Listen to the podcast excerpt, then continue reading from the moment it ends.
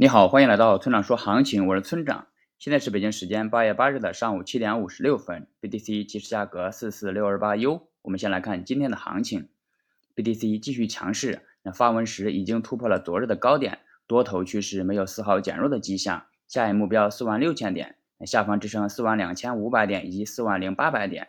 若日内跌破了四万三千点，则短期多头趋势结束。总结一下就是，中短期均为多头趋势。接下来是交易思维模块。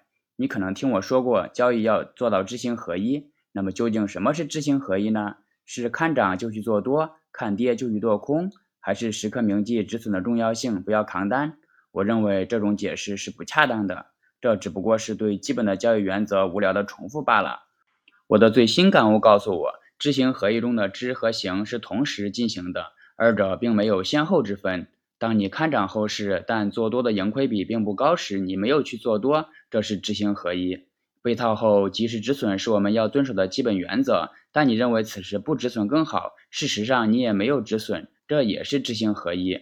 不重仓操作是风险管理的重要内容，但你认为现在有一个千载难逢的机会需要你去重仓，事实上你也重仓了，这还是知行合一。你有没有发现这里面的规律呢？那就是在做的同时去感知，是知行合一的核心。同时，你还需要明白，知行合一的结果并不一定就是好的，知行合一也并不一定就是对的。不同的人知行合一后，很可能对交易产生不同的感悟和看法。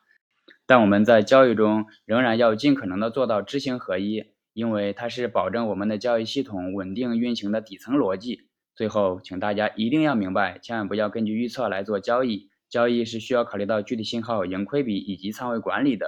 用预测指导交易，并不能实现长期稳定的盈利。如果你想学习具体操作以及稳定盈利的技巧，请查阅今天的策略版分析。拜拜。